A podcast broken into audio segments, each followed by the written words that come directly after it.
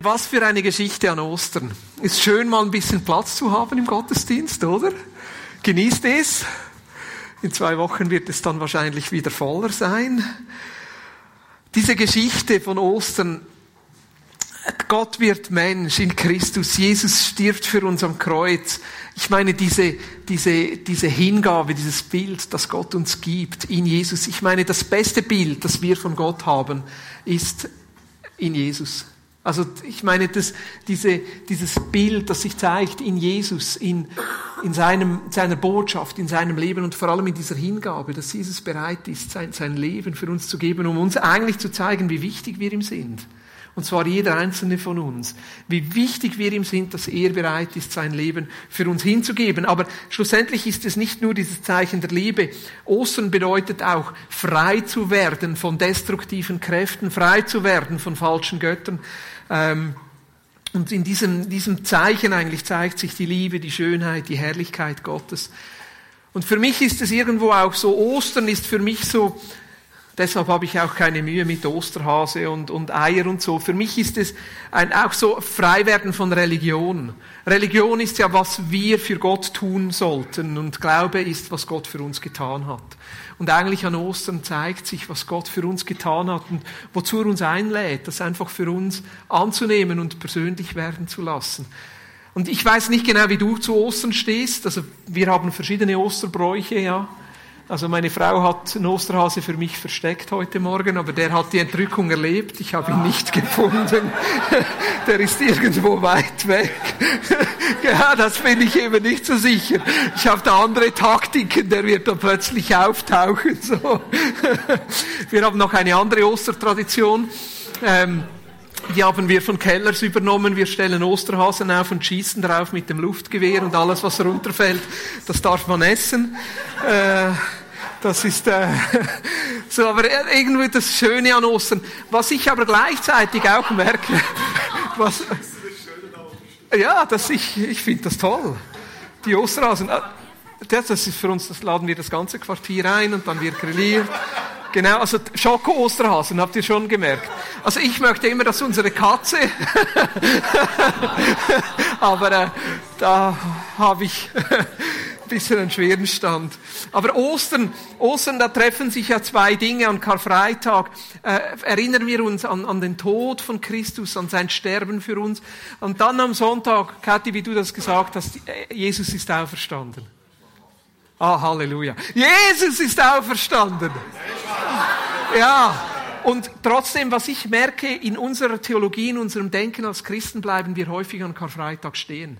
Also unsere Zentralität meistens in unserem Glauben ist, was Jesus für uns am Kreuz getan hat, wie er für uns gestorben ist. Und eigentlich ist für einige von uns in unserem Denken, in unserer Theologie, unser Glaube, die, die Auferstehung nur so eine Bestätigung, dass er gestorben ist. Ja, so die, die Validierung, so ein bisschen die, die, das, ähm, das, ja, es wäre ja schade, wenn es beim Kreuz geblieben wäre. Und trotzdem, ich glaube, die Auferstehung ist für uns in unserem Glauben und in unserem Leben eigentlich viel, viel wichtiger.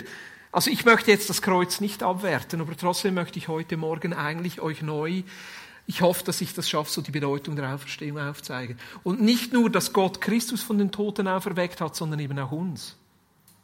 Wir sind mit Christus auferweckt. Wir sind jetzt schon teilhaftig von dieser Auferstehung.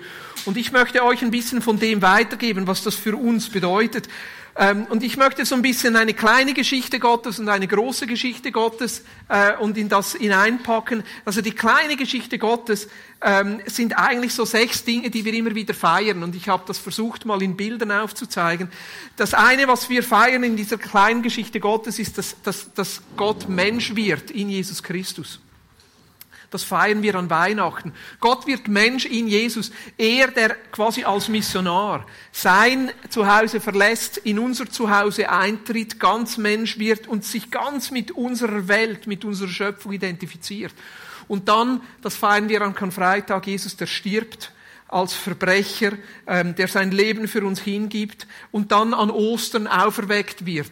Ich wusste nicht recht, wie ich das zeichnen soll, aber versteht ihr so irgendwie, das sollte das Höhlengrab sein und der Stein, der weg ist und das Leben, das herausexplodiert.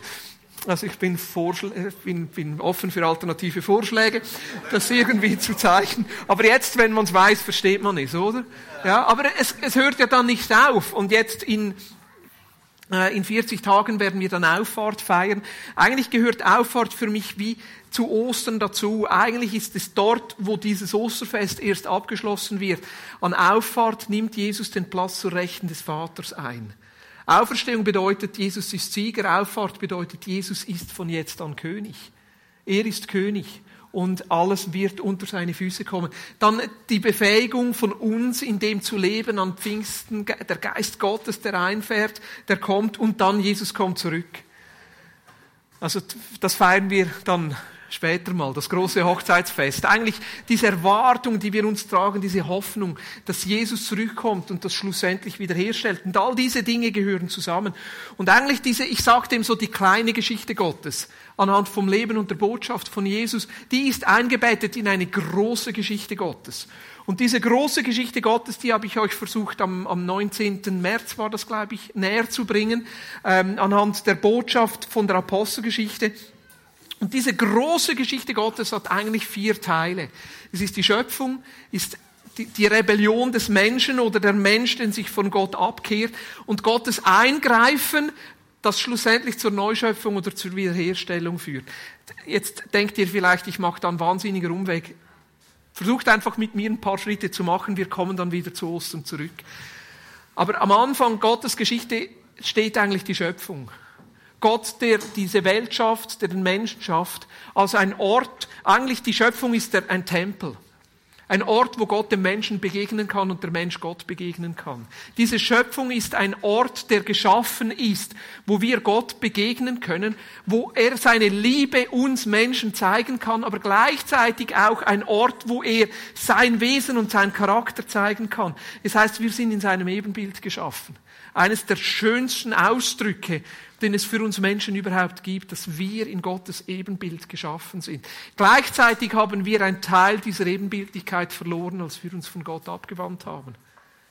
Das steckt so etwas Rebellisches in uns Menschen drin, der sich immer wieder von Gott abwendet, der sagt, ich will es alleine schaffen, ich will keinen König über mir, ich will selber sagen, was richtig und falsch ist, ich will selber mein Gott sein, ich will selber mein Leben bestimmen können, ich will mein Leben selber in der Hand halten. Dieses Abwenden Gottes, das eigentlich die Urgeschichte von Adam und Eva, die sich wiederholt bei jedem Einzelnen von uns. Auch wir wenden uns immer wieder von Gott ab, wenden uns von dieser Ebenbildlichkeit Gottes ab, wollen selber bestimmen, wollen selber das Leben begreifen, wollen selber sagen, was richtig und falsch ist und in dem drin immer wieder dieses Eingreifen Gottes. Das ganze Alte Testament ist eine Geschichte des Eingreifen Gottes in seine Schöpfung, wo er den Menschen zurückführen will in diese Beziehung wieder einen Ort schaffen will, wo er dem Menschen begegnen kann, einen Ort schaffen will für den Menschen, dass er Gott begegnen kann. Ja, bei Noah, dieses Eingreifen Gottes, bei Abraham, dieses Eingreifen Gottes durch diesen Bund, den er gestiftet hat, bei Mose dieses Eingreifen Gottes, dass er sie herausführt aus dieser Gefangenschaft, dieses Urbild für Erlösung, das Zerbrechen von falschen Götzen und negativen Kräften. Er gibt ihnen das Gesetz als Möglichkeit, in, ja, in, diesem, in dieser Gottesbeziehung wieder zu leben. Dieses Eingreifen Gottes durch die Richter, dieses Eingreifen Gottes durch die Könige, dieses Eingreifen Gottes durch die Propheten. Eigentlich ist die, das ganze, die ganze Menschheitsgeschichte ein, ein, ein Eingreifen Gottes und schlussendlich, und jetzt kommt die kleine Geschichte Gottes wieder, dieses Eingreifen Gottes, das darauf hinzielt, dass er selber Mensch wird und unter uns lebt und schlussendlich das finale Eingreifen in Christus. Die Geschichte des Alten Testamentes, dieses Eingreifen Gottes, ist, kommt zu einem Höhepunkt in der Geschichte von Jesus. Gott greift ein um uns Menschen wieder dahin zurückzuführen, wo er uns eigentlich haben möchte. Dieses Eingreifen Gottes, Gott wird Mensch in Christus. Jesus stirbt für uns am Kreuz. Gott erweckt Christus von den Toten. Und das führt schlussendlich zum vierten Teil dieser Geschichte, die Wiederherstellung oder die Neuschöpfung. Gottes Vision für seine Schöpfung ist eine Wiederherstellung. Ein neuer Himmel, eine neue Erde. Das ist sein, ich, ich möchte nicht mal sagen Traum, weil Traum hat so ein bisschen was Luftiges und nicht Konkretes. Viel eher sein Herzensanliegen, sein Wunsch, sein Ziel, seine Leidenschaft, seine Passion, sein Plan ist ein neuer Himmel, eine neue Erde, eine neue Schöpfung. Wieder einen Ort zu haben, wo er dem Menschen begegnen kann und der Mensch ihm begegnen kann, wo dieses Miteinander möglich ist. Einen Ort zu haben, wo das ihm entspricht, sein Ebenbild ist, dass die Schöpfung wieder zu seinem Ebenbild wird und wir als Menschen zu seinem Ebenbild werden. Ein Ort zu haben, das seinem Wesen, seinem Charakter entspricht, oder man könnte auch sagen, ein Ort zu haben, wo das unter seiner Herrschaft ist und seinem Wesen entspricht. Also dieses Eingreifen Gottes ist eigentlich nicht das Ende, sondern der Anfang. Der Anfang für die Neuschöpfung. Und so dass die Leidenschaft von Jesus und vom Vater ist, ein Reich zu haben, wo sein Friede sich zeigt, seine Gerechtigkeit sich zeigt, sein Heil sich zeigt, wo diese Beziehung von Gott zu ihm zum Menschen und vom, vom Menschen zu Gott wiederhergestellt ist, wo die Beziehung des Menschen unter sich wiederhergestellt ist und auch die Beziehung von Gott zur Natur wiederhergestellt ist. Also das ist die große Geschichte Gottes. Also Gottes Idee ist eigentlich die Wiederherstellung von dem, so wie es ursprünglich gedacht ist. Ein Ort, wo er mit seinem Menschen leben kann, eine Schöpfung, die seinem Wesen und seine, seinem, seinen Werten wieder ja, widerspiegeln oder entspricht.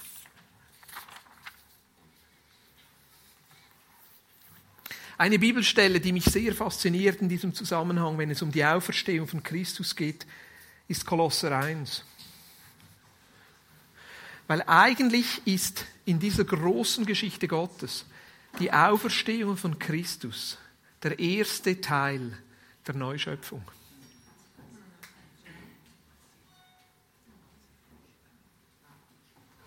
Und das Faszinierende an unserem Glauben oder auch an unserem Leben, wo wir drinstehen, ist, dass sich im Moment das Neue und das Alte in unserem Glauben treffen.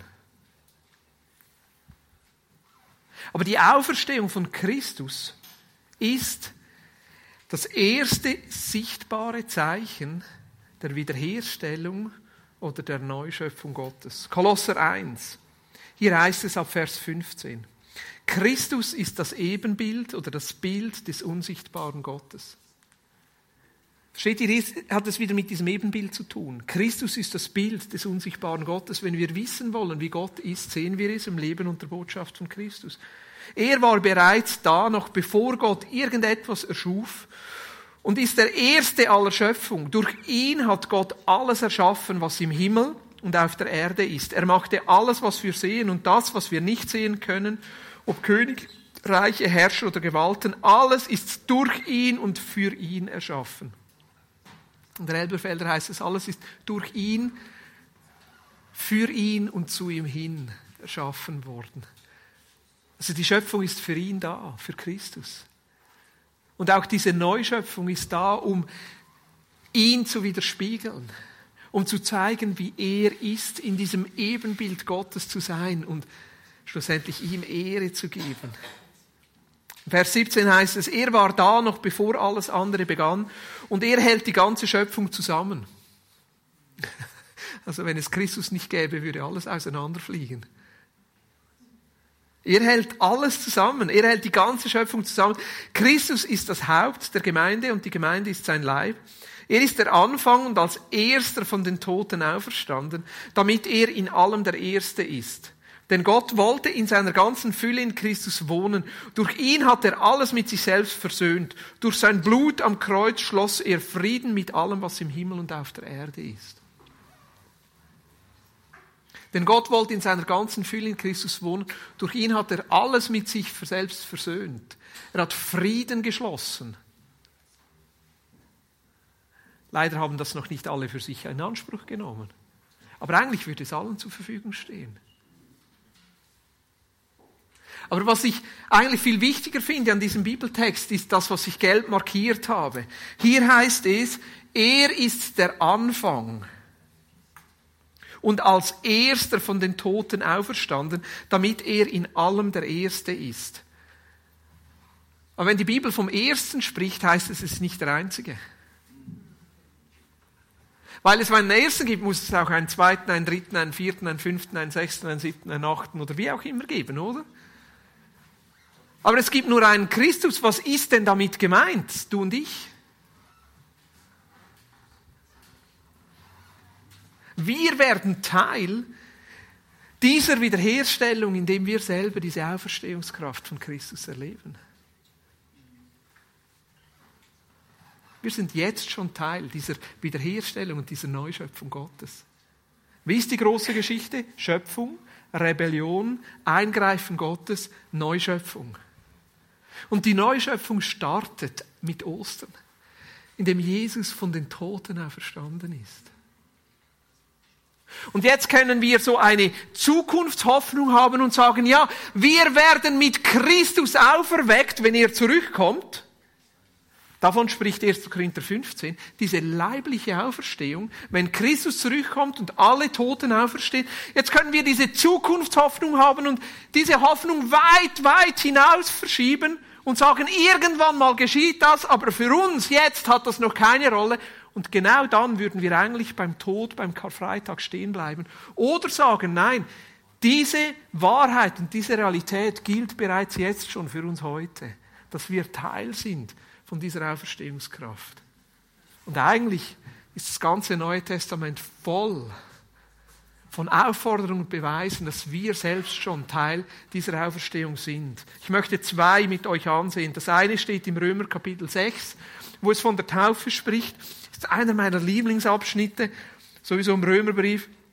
Heißt es ab Vers 3, Römer 6, Vers 3, oder wisst ihr nicht, dass wir mit Jesus Christus gestorben sind, als wir auf seinen Namen getauft wurden?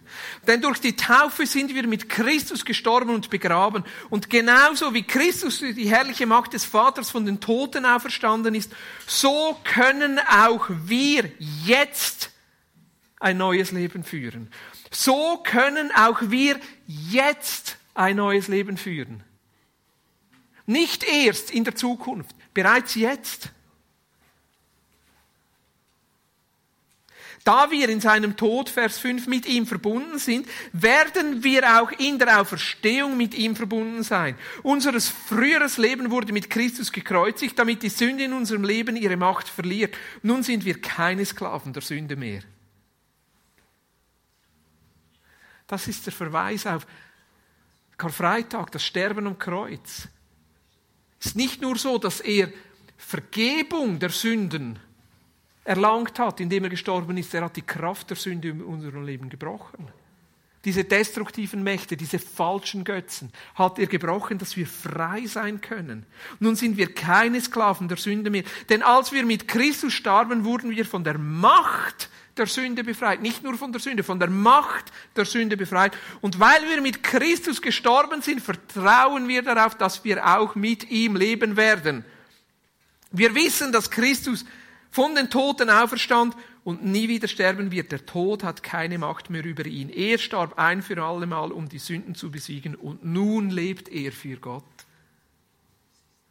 Mit Christus gestorben, mit Christus auferstanden mit Christus gestorben, mit Christus auferstanden. Eine zweite Bibelstelle aus 2. Korinther 5. Hier heißt es im Vers 17, das bedeutet aber, wer mit Christus lebt, wird ein neuer Mensch. Er ist nicht mehr derselbe, denn sein altes Leben ist vorbei. Ein neues Leben hat begonnen. Dieses neue Leben bekommt allein von Gott dieses neue Leben kommt allein von Gott, der uns durch das, was Christus getan hat, zu sich zurückgeholt hat. Und Gott hat uns zur Aufgabe gemacht, Menschen mit ihm zu versöhnen. Denn Gott war in Christus und versöhnte so die Welt mit sich selbst und rechnete den Menschen ihre Sünde nicht mehr an.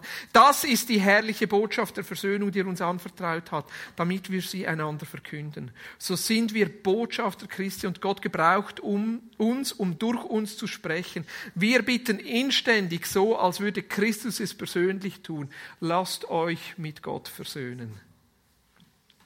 Auch hier bestätigt Paulus, dieses neue Leben hat bereits begonnen. Wir sind Teil mit seinem Tod, wir sind Teil seiner Auferstehung. Wir sind Teil, wir haben ein neues Leben, eine neue Identität. Ist jemand in Christus? Der Elberfelder heißt es, so ist er eine neue Kreatur. Eine neue Schöpfung. Ein neues Wesen. Wie ist die große Geschichte Gottes? Schöpfung, Rebellion, Eingreifen Gottes, Neuschöpfung. Neuschöpfung. Wir sind Teil dieser Neuschöpfung. Wir sind Teil dieser Auferstehung in Christus. Sind wir bereits jetzt Teil dieses vierten Abschnittes in dieser großen Geschichte Gottes? Wir haben ein neues Leben begonnen.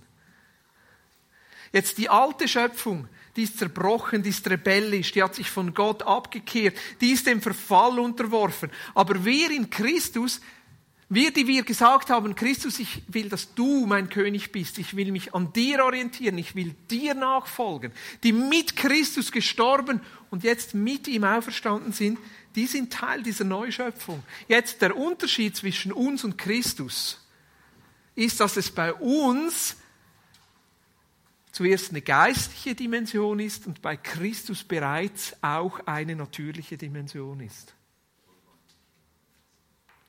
Ich muss das kurz ausführen. Bei uns ist es noch nicht körperlich. 1. Korinther 15 spricht Paulus von dieser Auferstehungshoffnung, die wir haben. Und wenn Jesus zurückkommt, werden wir alle von den Toten auferstehen und die zu dieser Zeit leben, die werden verwandelt. Da spricht es auch von einer körperlichen Auferstehung und einer körperlichen Neuschöpfung. Also dieser neue Himmel und diese neue Erde, diese Zukunftshoffnung, die hat sogar eine natürliche Dimension. Da kriegen wir einen Körper, der nicht krank wird, der keine Rückenschmerzen kennt, keine Hüftprobleme, keine Kopfschmerzen. Also da kriegen wir einen Leib, der völlig erneuert ist. Auf das freue ich mich. Ja, mein Ziel ist, der Marathon unter 3,15 zu laufen. Das wird dann kein Problem. und am Morgen nicht aufstehen mit Rückenschmerzen und Kopfschmerzen, weil man schlecht geschlafen hat. Und die Monatsprobleme bei den Frauen werden auch nicht mehr da sein und keine Schmerzen bei der Geburt. Falls dann überhaupt noch Kinder auf die Welt kommen, das weiß ich nicht. Aber versteht ihr, da kriegen wir einen neuen Leib. Und Jesus hatte diesen Auferstehungsleib bereits ja, Jünger von Emmaus, ist er unterwegs und flupp und er war weg. Das geht natürlich nicht. Jesus stand plötzlich bei ihnen im Raum, er konnte durch diese Wand gehen. Also ich stelle mir das schon ein bisschen anders vor, aber trotzdem, Jesus war gegenständlich. Der Auferstehungsleib, den konnte man berühren. Thomas sagte er, hier darfst du berühren in diese Wunde. Deshalb unsere Hoffnung, die wir haben, die ist gegenständlich. Der neue Himmel und die neue Erde, die werden hier sein. Nicht irgendwo Engel, Harfe, Wolke, weiß nicht was, Bimiapskari. Also unsere Hoffnung ist gegenständlich. Versteht ihr, der neue Himmel, die neue Erde, diese Erlösung, diese Wiederherstellung, die wird hier sein, wenn Jesus zurückkommt. Also ich glaube, wir werden einander kennen, berühren, hoffentlich küssen. Ja. Martina ist nicht so sicher.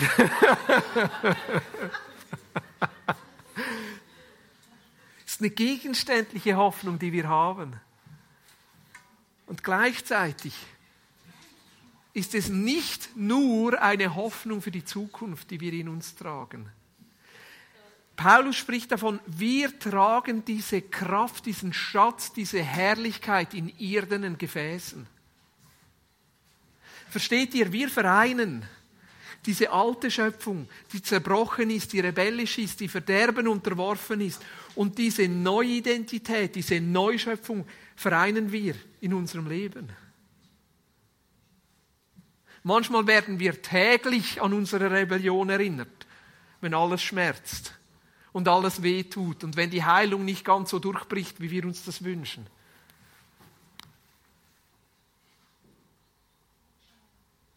Und trotzdem, wir sind bereits Teil dieser Neuschöpfung, bereits Teil dieser neuen Natur, tragen bereits diese Wiederherstellung in uns, sind bereits Teil dieses, dieser neuen Welt, haben bereits diese neue Identität in Christus. Und das ist das Faszinierende und das ist schlussendlich auch das, was es bedeutet, im Glauben zu leben. Nicht im Sichtbaren, sondern im Unsichtbaren. Glaube bedeutet, das anzuerkennen und für wahr zu halten, was wir noch nicht sehen. Und so schön ist es doch, wenn unser Glaube dann Hand und Fuß bekommt und plötzlich sich materialisiert. Wenn wir dann zum Beispiel Heilung erleben, wo sich diese Neuschöpfung niederschlägt in der alten Schöpfung und die alte Schöpfung sich der neuen Schöpfung beugen muss. Und dann den Arzt trotzdem nicht brauchen aber ich bin trotzdem froh um den Arzt. Er kann sich halt mit der alten Schöpfung dann irgendwie beschäftigen. Und unsere Aufgabe und Herausforderung ist bereits jetzt als Teil dieser Neuschöpfung, als Teil dieser Wiederherstellung zu leben. Und das bedeutet es, Christus nachzufolgen. Das bedeutet es, im Glauben zu leben. Wir sehen uns so, wie Gott uns sieht. Und wir leben so, wie Gott es uns ermöglicht. Wir leben in dieser Realität der Zerbrochenheit und anerkennen, dass sich halt das Reich Gottes noch nicht vollständig durchgesetzt hat und die Erlösung, die Wiederherstellung, die Teilhaftigkeit erst ganz kommt, wenn Christus zurückkommt und trotzdem bereits jetzt schon in dieser Neuschöpfung, in dieser Wiederherstellung leben. Kolosser Kapitel 3. Darf ich euch das als Hausaufgaben geben, die nächste Woche? Verse 1 bis 17. Wir schauen es jetzt noch kurz an, aber ich glaube, Kolosser 3, Verse 1 bis 17, da bringt es Paulus so toll auf den Punkt. Dieses Spannungsfeld zwischen beidem und schlussendlich auch die Aufgabe, die wir haben. Da heißt es, da ihr mit Christus zu neuem Leben auferweckt wurdet wurdet. Vergangenheit ist eine Tatsache. Paulus geht von dieser Neuschöpfung aus. Da ihr mit Christus zu neuem Leben auferweckt wurdet, sucht Christus, der zur Rechten Gottes im Himmel sitzt. Eigentlich schon nur das reicht als, als, als, als Aufforderung, wie wir in dem leben. Hey, weil das eine Tatsache ist, weil ihr der Auferstehung teilhaftig seid, weil ihr mit Christus gestorben und auferstanden seid, deshalb richtet euch auf Christus aus, der zur Rechten Gottes ist. Und was bedeutet Rechten Gottes? Bedeutet diese Auffahrt. Nicht nur Auferstehung, Auffahrt. Christus ist König. Christus ist König. Christus ist König. Er sagt, was richtig und falsch ist. Er bestimmt unser Leben. Er hat unser Leben in der Hand. Reich Gottes. Und zu sagen, Jesus, ich will, dass du in deiner Königsherrschaft dich durchsetzt, weil du hast ein Reich des Friedens, der Gerechtigkeit, der Hoffnung. Jesus, ein Reich der Barmherzigkeit, ein Reich, wo es nicht um unsere Leistung geht, sondern nach deiner Gnade, wo das Schwache etwas zählt, wo das Zerbrochene Wert geachtet wird, wo mein Wert nicht davon abhängt, ob ich gut oder schlecht bin, sondern mein Wert davon abhängt, dass ich in deinem Ebenbild geschaffen wurde. Amen. Dankeschön. Zur Rechten Gottes. Das versteht ihr, um was es eigentlich geht, ist, dass wir wieder als Ebenbilder Gottes leben. Was heißt es? 1. Mose 1, Vers 27. Lasst uns Menschen machen in unserem Ebenbild. Und was bedeutet es, Teil der Neuschöpfung Gottes zu sein? Es bedeutet, dass wir Ebenbilder Christi sind. Kleine Christusse dass diese Auferstehungskraft von Christus in unserem Leben abspiegelt, sichtbar wird, abstrahlt und andere Menschen seine Gnade, seine Liebe, seinen Frieden, seine Gerechtigkeit, seine Barmherzigkeit. Oh, Halleluja, und was für Gnade braucht es? Am frühen Morgen vor dem ersten Kaffee, wenn man die Kinder wecken sollte. Und wir leben mitten mit dieser Neuschöpfung, mitten in der alten Schöpfung, in dieser Zerbrochenheit. Da ihr mit Christus zu neuem Leben auferweckt wurdet, sucht Christus, der zur Rechten Gottes im Himmel sitzt. Denkt nicht an weltliche Angelegenheiten, sondern konzentriert eure Gedanken auf ihn. Denn ihr seid gestorben, als Christus starb. Und euer wahres Leben ist mit Christus in Gott verborgen. Ein Teil von dem ist noch irgendwie versteckt. Aber es soll hervorkommen. Wenn Christus euer Leben ist, der ganzen Welt bekannt werden wird, dann wird auch sichtbar werden, dass ihr seine Herrlichkeit mit ihm teilt. Vielleicht erinnert ihr euch, und wenn ihr keine Gelegenheit hattet, hört den Podcast von Robbie von, vom Weekend. Er hat immer wieder davon gesprochen, lasst uns Christus ins Schaufenster stellen. Und das ist eigentlich genau das, was Paulus hier sagt. Schaut auf Christus. Und dieser Christus in euch, der auch verborgen ist, soll sichtbar werden. Und zwar nicht erst, wenn ihr zurückkommt, sondern jetzt schon. Wenn Christus, der euer Leben ist, der ganzen Welt bekannt werden wird, dann wird auch sichtbar werden, dass ihr seine Herrlichkeit mit ihm teilt. Deshalb sollt ihr die Schwächen der Welt in euch abtöten. Haltet euch fern von Unzucht, Unreinheit, Zügellosigkeit und falschen Leidenschaften. Seid nicht geldgierig, denn das ist Götzendienst. Wer so lebt, den wird Gottes schrecklicher Zorn treffen. Früher, als euer Leben noch von dieser Welt geprägt war, habt ihr euch so verhalten. Doch jetzt ist es an der Zeit, Ärger, Zorn, Bosheit, Verleumdung und schmutziges Reden aufzugeben. Belügt einander nicht, denn ihr habt eure alte, verdorbene Natur mit ihrem bösen Tun abgelegt und seid neue Menschen geworden, die ständig erneuert werden. Versteht ihr, das ist etwas Aktives? Deshalb ist dieses Sichtbarwerden auch nicht etwas, das irgendwann geschieht, wenn Jesus zurückkommt, sondern jetzt schon. Was bedeutet es? Wir schauen auf Christus, leben im Glauben und sehen uns so, wie Christus uns sieht, als Teil dieser Neuschöpfung, trotz allen widrigen Umständen, wo wir drin sind. Und mehr und mehr von dem, was er bereits in uns geschaffen hat, wird sichtbar, so dass andere es sehen. Aber das bedeutet immer wieder aktiv darin zu leben, tätig zu werden, die Dinge abzulegen, die nicht mehr zu unserer Natur gehören. Bosheit, schlechtes Reden, Eifersucht, Geldgier, das ist nicht mehr Teil von uns, das gehört nicht mehr zu uns, das ist gestorben.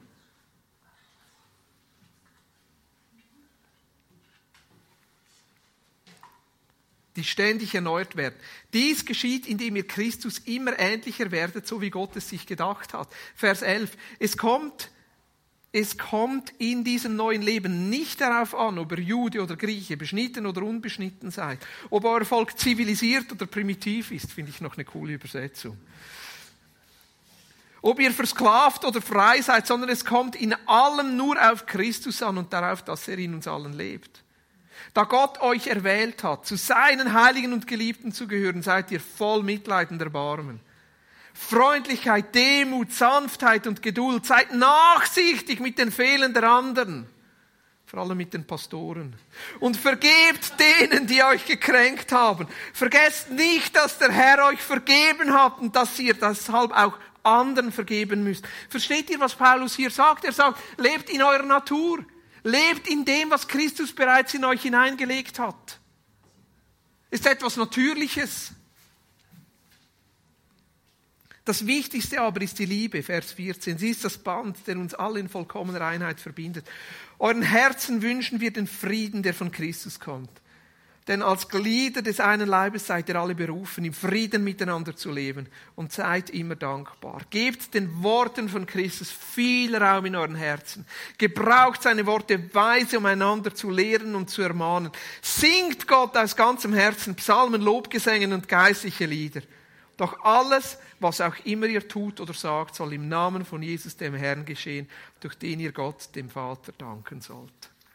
Tut alles ohne Mullen und Knullen. Lass uns in dem leben, was wir bereits sind. Teil dieser neuen Schöpfung. Lass uns immer wieder die Dinge, die eigentlich nicht mehr zu uns gehören, die bereits am Kreuz gestorben sind, ablegen. indem wir auf Christus schauen. Lasst uns im Wort, einfach das Wort, das, was Jesus eigentlich schon sagt, was wir sind, lasst das reichlich in uns zunehmen. Und hier kommt auch dann noch der fünfte Schritt mit rein, Raum machen für Gottes Geist. Das ist dann Pfingsten. Ich glaube, wir haben nicht mal einen Gottesdienst am Pfingsten. Müsst ihr das alles zu Hause erleben dann. Aber der Heilige Geist ist schlussendlich die Befähigung Gottes, in dem zu leben, was er bereits in uns geschaffen hat. Die Kraft in dieser Neuschöpfung zu leben. Der Geist Gottes, der uns die Augen öffnet für das, was wir bereits sind. Uns überführt von Dingen, die nicht mehr zu uns gehören.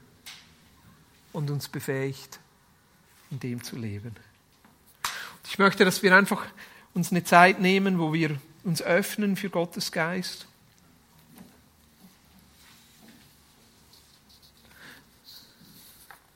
Ist doch toll, diese Neuschöpfung zu sein, oder? Wir, wir sind Teil von Gottes Traum. Eben nicht Traum, von Gottes Leidenschaft, von Gottes Plan, von Gottes Vision. Wir haben bereits jetzt Anteil dieser Neuschöpfung und dürfen in dieser Neuschöpfung leben.